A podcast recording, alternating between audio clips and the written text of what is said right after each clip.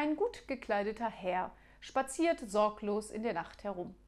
Plötzlich hinter einem Baum springt ein Maskierter hervor, drückt ihm eine Pistole in die Seite und flüstert Dein Geld, und zwar schnell.